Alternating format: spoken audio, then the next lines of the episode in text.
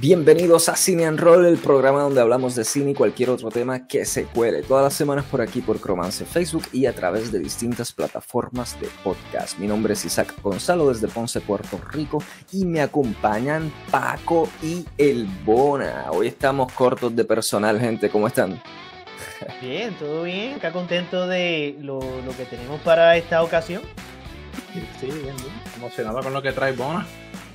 Uh, lo que trae Bona y lo que trae otro por ahí, mano, porque hoy vuelve el temido segmento Camacho Corrige. Y como El temido. Así que el temido segmento.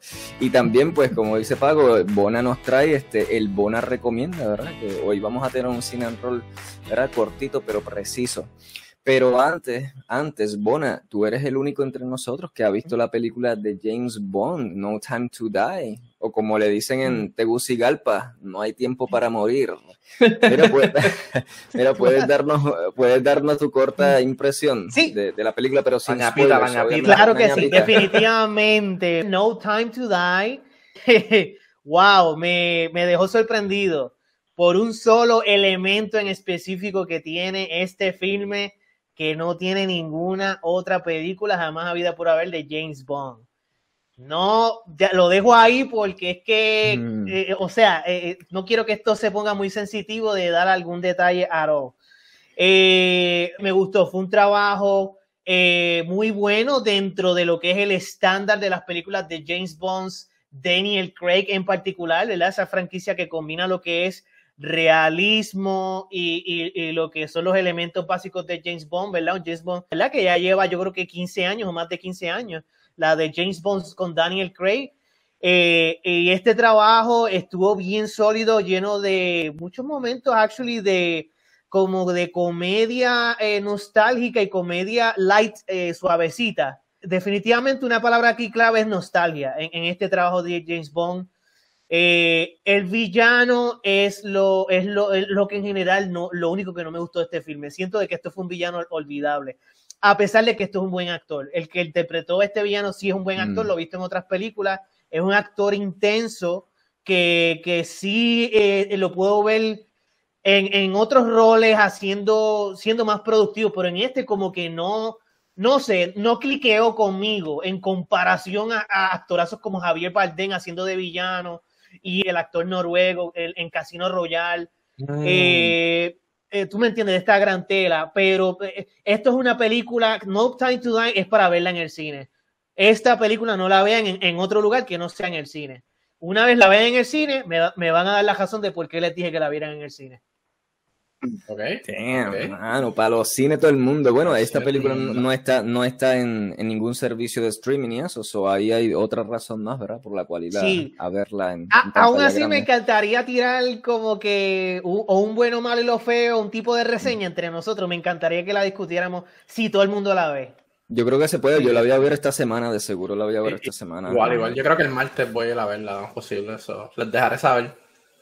Nice. Oye, yo quiero saber porque mi, mi favorita de toda la franquicia de James Bond, mi favorita es Casino Royale, la primera que protagonizó este, este hombre, este Daniel Craig. Y te pregunto, Bona, este cierre de telón para esta, esta etapa, eh, ¿se acerca aunque sea a esa que es mi favorita de todos los tiempos de James Bond? ¿Se acerca Mm. aunque sea? Yo, yo sé que no va a ser ni mejor, ni, ni va a estar muy, muy cerca, pero por lo menos, mírate, eh, de- eh, el 10 siendo Casino Royale, ¿Se eh, entiende? esta llega a un 7 por lo menos. Eh, wow, se, se acerca, se acerca, se acerca. Casino Royale es un trabajo que es la mejor película de James Bond, para mí también. Y en general de, to- de todos los trabajos de, de- ha habido por haber de James Bond. Casino Royale es el, el golden standard, es la mejor película de James Bond habida por haber.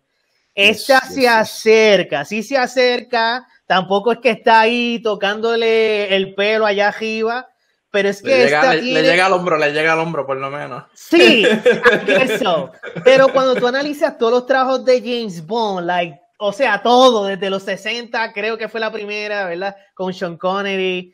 Este trabajo que es que tiene, tiene, tiene, tiene cosas que se, tiene algo en específico que, claro, que se destaca de todo.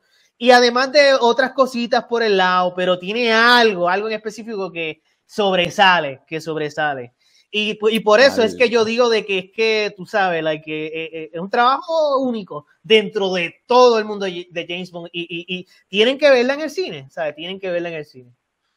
Wow, mira, y una última pregunta que te hago al respecto. ¿Alguno de los actores o actrices secundarias nuevos que están exclusivamente para esta película que se destaque? O sea, que realmente deje una impresión.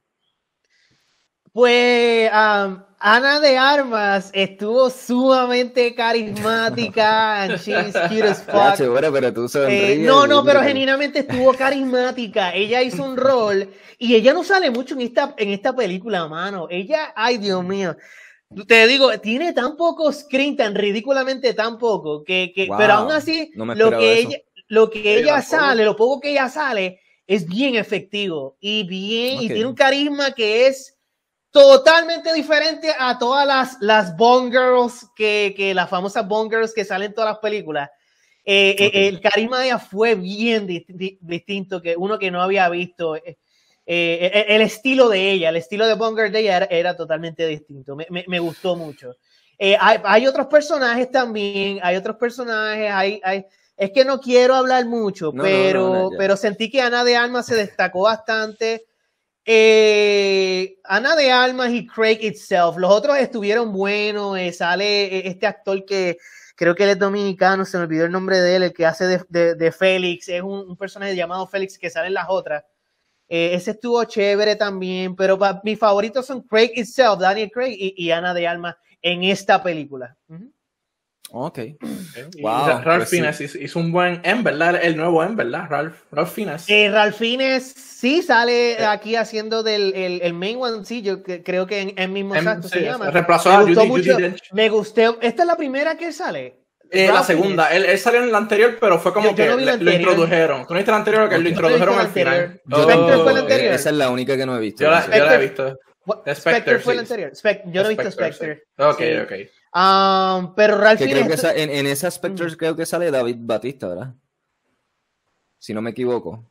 uno de estos eh, luchadores o algo así. Es la única que yo no he visto tampoco, mano. Esa, Money Penny lo cambiaron también. El Money Penny, este de la calle, es ahora un joven que es la primera vez que yo lo veo. Maybe le introdujeron en Spectre, I don't know. sí, la, la, introdujeron en Spectre también. Sí. Pero fue como que introdujeron personajes no al final, tú sabes, como que en, en la última escena. Uh, setting up, setting up that one. Ralphines estuvo muy bueno, I gotta say. Ahora que me lo acordaste, actually fue de, de esos top tier. Sí, bueno, me, sorprende la seriedad, que no visto, él, tiene una eh, seriedad muy, muy buena en esta película. Me, me sorprende que tú no hayas visto Spectre con no Christopher Waltz, mano. Christopher Waltz. Christopher Waltz sale, sale sí en No Time to Die. Ah, sale en, Spectre también. El, el, villano en Spectre. Sí, sale de nuevo en, en este filme, No Time to Die. Y dejó mucho que desear. Yo sé cuán bueno es Christopher Waltz y me, me dejó mucho deseando. Yo creo que es porque él, él, ya salía en la anterior, so ya lo habían you know, set him up en la anterior. Sí. Esto era un cambio, como quien dice. Exacto. Me, me, gracias por explicarme eso, Spectre. Eh, esa es la única explicación, porque, chacho, Christopher Waltz es ligas aparte. En esta película sentí que fue ah. eh, underutilized, bajo utilizado. Pero ahora tú me dices que él era el villano principal del anterior. That explains everything. Exacto, por, la pata de, de, los villanos donde está cogiendo. Lo sé, lo cual usualmente eso es una pata que no debería estar coja. exacto. Diablo, sí, un villano en, en un bomb movie es como que bien importante. Pero volvemos, los otros elementos que no tienen que ver con villano y cosas adicional que nunca, nunca he visto en una película de Bond están sólidos y, y hay mucha diferenciación en este filme en comparación a, a todos los Bond movies. Ok, súper, pues de verdad que sí, estoy pompeado para verla, de verdad que no tanto antes, pero con el review, la reseña que, ¿verdad? que lo que me has comentado al respecto de ella como que me ha, me ha motivado, so, nada, voy a estar viéndola en estos próximos días, definitivo.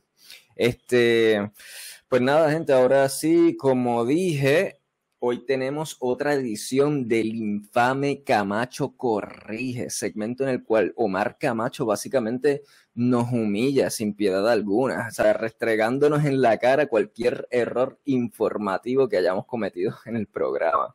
Así que prepárense muchachos, ya esto no es bueno para nuestra autoestima, pero aquí va.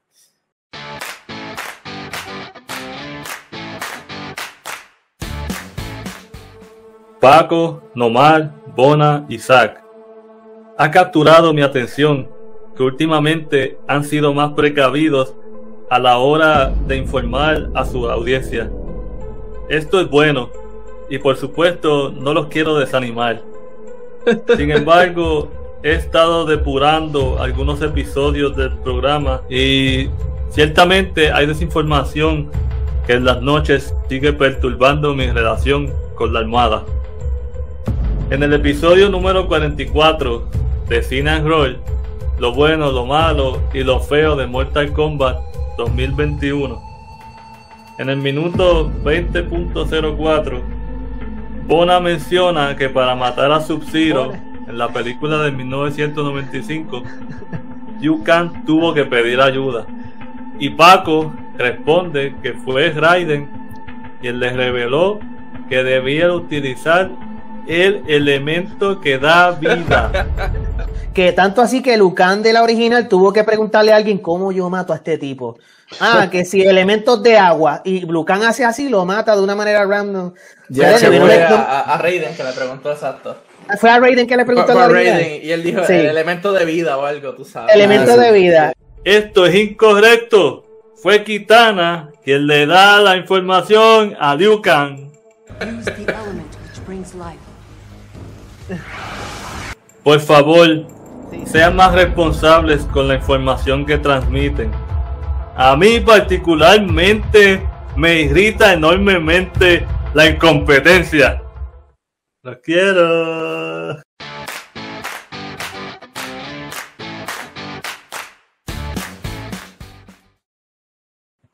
Yo te quiero también, Camacho.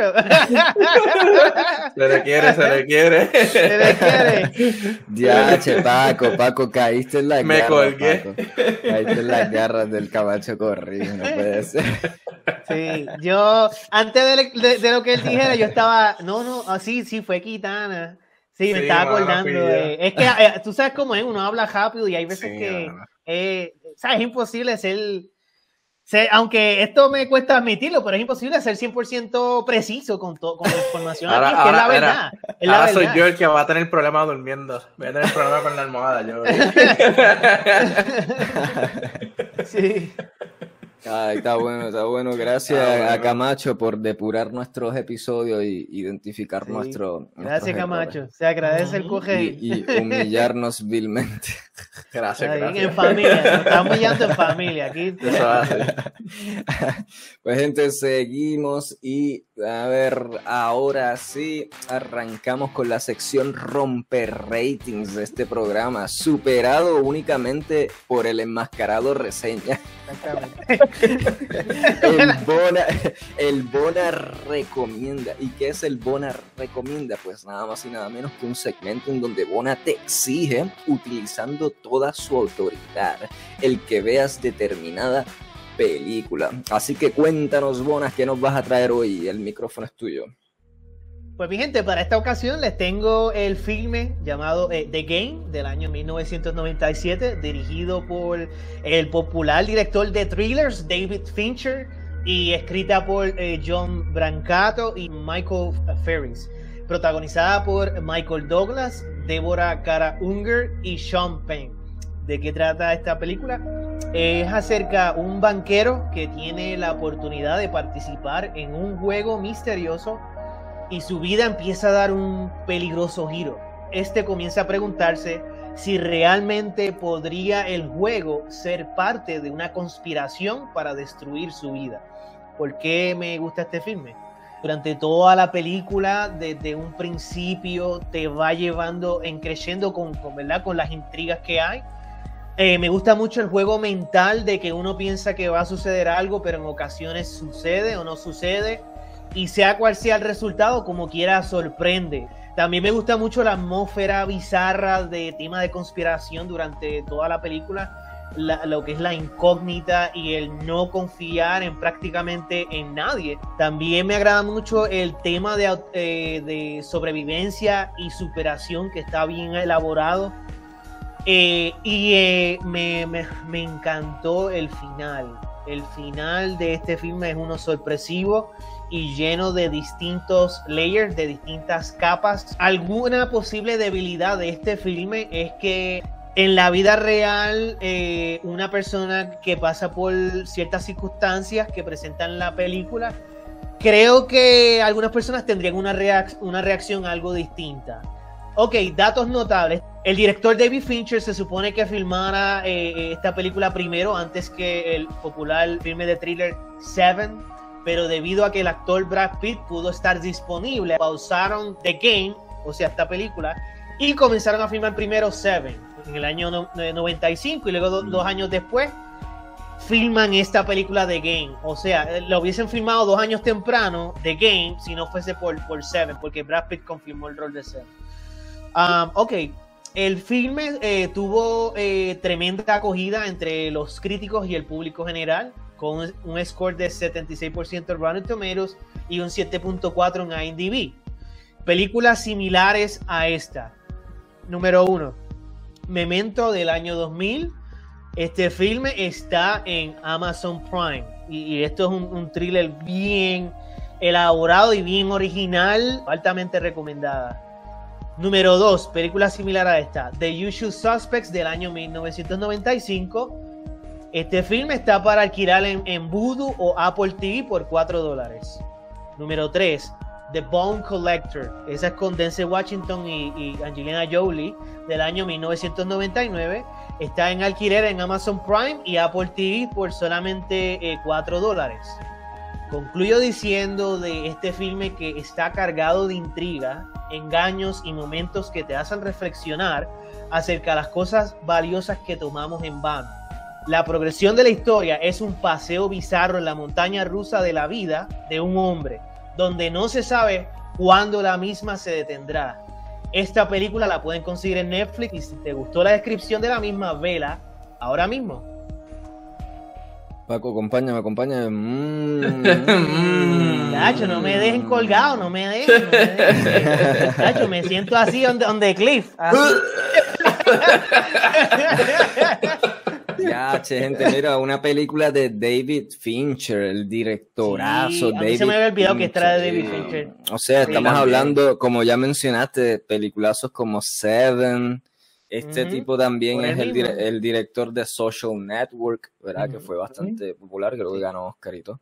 Oh, sí. por eso así, mejor eh, ¿qué, ¿qué, más tiene en su librería él? tiene... tiene mucho. Eh, eh, Benjamin Belly Button. Eh, Zodiac. Oh, sí, Zodiac. oh, él, él, dirigió un par de episodios de House of Cards. O sea, cuando estaba todavía en su tope House of Cards, o sea, yo creo que el episodio 1 y el 2 o por ahí dentro del, del Season 1.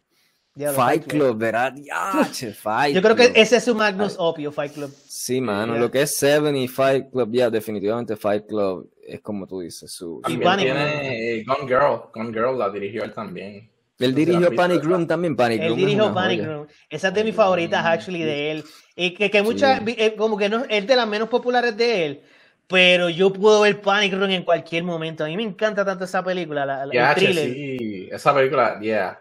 That's a great movie, man. Él, fue un productor, él fue productor también en, en episodios de Love, Dead and Robots, la, la serie de, de, Netflix. O sea, executive producer.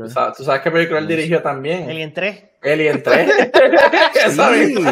ya, yo no sabía que él dirigió Alien 3. Sí, él dirigió Alien 3. Que, que dice que fue un production nightmare hacerla. Sí, que a él no le gustó hacerla y se nota en lo porquería que es la película. En la producción, en la producción. la producción. Se, se, le metió la producción en el medio y quería controlar la película completa. Mira, él tiene una serie de Netflix, fíjate, he escuchado muy, muy, muy buenas críticas al respecto, pero nunca la, me he puesto a verla, que se llama Mindhunter, que precisamente eh, trata de asesinos en series y, ese estilo. Oh, sí, sí, sí. Interesante. Es buena, es buena. Él dice que él produjo ahí. No sabía de eso. Sí, Manhunter y, en Netflix, es buena. Produjo y, y, dirigió, y dirigió siete episodios de esta serie. Vaya, sí, un, un amplio, amplio, repertorio, mano. Buenísimo. ¿Vieron, ¿Vieron The Girl with the Dragon Tattoo, verdad? El, el, él hizo el remake. De, yo, yo no he visto esa original. ¿Con, ¿con Daniel Craig? ¿La de Sí, la de Daniel Craig. Ok, sí, yo vi esa. la original no la he visto. Yo tampoco, a mí me gustó mucho esa de Girl with Yo the vi Dragon la, Tattoo, la de- original, yo vi la original, original y me gustó mucho. Eh, empecé a ver un poco de- del remake de David Fincher, pero no, no me atrajo tanto como lo fue la, la versión La original. de- ya. Este, el- Así que. Tiene una que se eh, llama Mank eh, con Gary Oldman. ¿Sabían de esa? no, Salió el año pasado. Mank. Con Ajá, Gary Oldman. 2020. Filmada Ah, mira, esta fue para Netflix, un Netflix movie. Pero la, Está él la trabajando dirigió. mucho con Netflix. Sí. Sí. él la dirigió, Oh, sí. ok, déjame Y la, y la escribió, ah, no, no, la escribió parece el hermano de él o algún familiar de él, dice Jack Sí, Fincher, básicamente. Fincher. Protagonizada por Gary Oldman, Amanda ¿Quién Seyfried? Lily Oh. Collins, en blanco y negro full. Sí, sí, qué cool. Y entonces The Game, Paco, ¿tuviste The Game? Sí, yo la vi hace, hace tiempo, pero la vi. Sí, La para esos visto. años también, mano. Uno de- una de esas películas con un final explota Un cabeza. plot Ah, twist, ah, que uno, what? Ya, sí. Brutal, brutal. De verdad que sí, constante, con, eh, const- una película de constante adrenalina. Si estás buscando algo seguro, o sea, que, que te vas a entretener de seguro, que te va a dar ese, ese, ese sentido de-. De tensión, adrenalina, y entonces con un final espectacular, como dije, explota cabeza, definitivamente The Game es la película del 1997. ¿Tú la viste reciente, Bona? Aunque No. sea eh, reverla, no la habré visto. No, no la he visto reciente. yo no la he visto Es- desde es- esos años. so es no- que me acuerdo mucho de esta película. La, la- la 2000. vi tal vez más o menos para el mismo tiempo que ustedes la hayan. Yo, yo no la vi para cuando salió. Yo la vi hace como, quiero decir, hace como 7, 8 años atrás. Sí, o sea, eh, qué sé yo, 2012, I guess. Sí, cuando en 2013. Netflix, la Y viste en y Netflix. la- y la tenía re- y la tenía fresquecita, Bona, para el Bona recomienda de allá, de allá para acá. Me acuerdo mucho, es que me encantó tanto esta película que me acuerdo de muchas escenas, dejó, dejó, dejó un gran impacto en mí en cuanto a, a lo que es una buena película, una sólida, a really solid film. Y pues me estaba acordando de los detalles y vi el trailer, eh, vi el trailer y como que recuperé un par de cositas. Y a pesar de que sí, no la he visto reciente, eso no puedo dar ese tipo de crítica de que si esto es el vino que sobrevive el tiempo. Envejeció Pero es. Sí. A mí tampoco fue que la vi hace, uf, hace 20 años atrás o algo Sí, así. claro. Yo estoy seguro que lo sobrevive.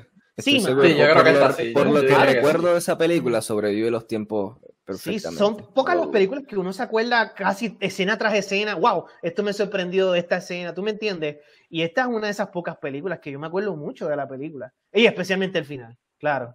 Sí. A ver. Mm, Nice, tan nice. sencillito.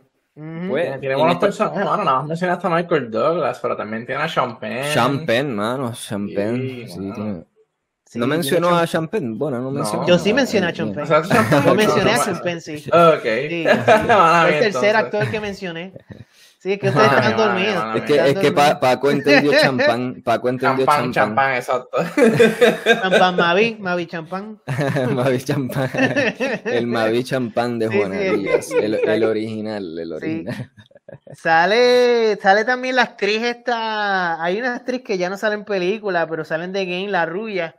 Ah, Débora que- Cara Unger. es- sí, esa misma, ella sale en Payback. No sé si han visto Payback con eh, um, Mel Gibson. Sí. Fue básicamente la, última buena película, la bien buena que él protagonizó, y esto es como que 2002, yo creo, o 2000 Payback. Eh. Antes de que él se fuera full a dirigir, a, a dirigir películas. eh, eh, Paco- Paco- Paco mencionó ahorita que, exacto, David Fincher también dirigió. Esta Gone, Gone Girl. Girl. Gone Girl, Girl, que, sí. eh, eh, mano, a mí, ni- con que salga Ben Affleck, a mí no me gusta ninguna película que salga Ben Affleck. Qué sé yo. Ah, Um, pero Ben Affleck no es el personaje principal, es, es- Rosamund Pike, tú sabes, ella es la que se, la que se lleva el show, en- mano. en Gone Girl, pero él es bastante principal. eh, son- yo es- yo una, yo la vi, yo vi esa película. eh, Es, una dinámica entre él y ella. O sea, como que de que esta dama que desaparece. Y la- eh, eh, sí, este, como que piensan que fue él el que la desapareció, tú Correcto. sabes, un, tipo de thriller. Sí, Claro. Pero te presenta ambas, perspectivas, tú sabes, la perspectiva de ella y la perspectiva de él. Eh, es interesante. Correcto. No la he visto, Gente, la tengo en la lista, actually, para verla. Gente, antes de despedirnos, nadie todavía se ha dado. Bueno, Bona, sé que no, Hmm. no ha visto Squid Game todavía. Me contaste que no, ¿verdad? Verla. Pero, pero Quiero Paco, Paco, Tampoco tírate Squid todavía, Game. Tengo que tirármelo. Es que, bueno, te advierto que una vez te sientes va a ser difícil parar, hermano. Porque cogen juegos de niños, en particular juegos bien sencillos de niños, pero en un contexto tan macabro, que eso lo, lo hace más sorprendente también. Entonces, como, como me he quedado con la ganas, ¿verdad? Esta serie solo duró como nueve episodios, pues me puse a ver otra serie, esta es coreana, pero me puse a ver otra que está en Netflix, que es japonesa que se llama Alice in Borderland, que es el mismo concepto, pero como digo, otra vez se centra en jovencitos, adolescentes, así, ¿verdad? Con mm. esos temas principales que apelan más a ellos. Pero como nosotros no estamos tan lejos de ahí, ¿verdad? Tampoco de esas edades y eso, pues también nos podemos disfrutar. y entonces, pues esta Alice in Borderland, ya voy por el episodio 5 de 8 que son y también me la estoy disfrutando enormemente, mano. Está bien, bien buena.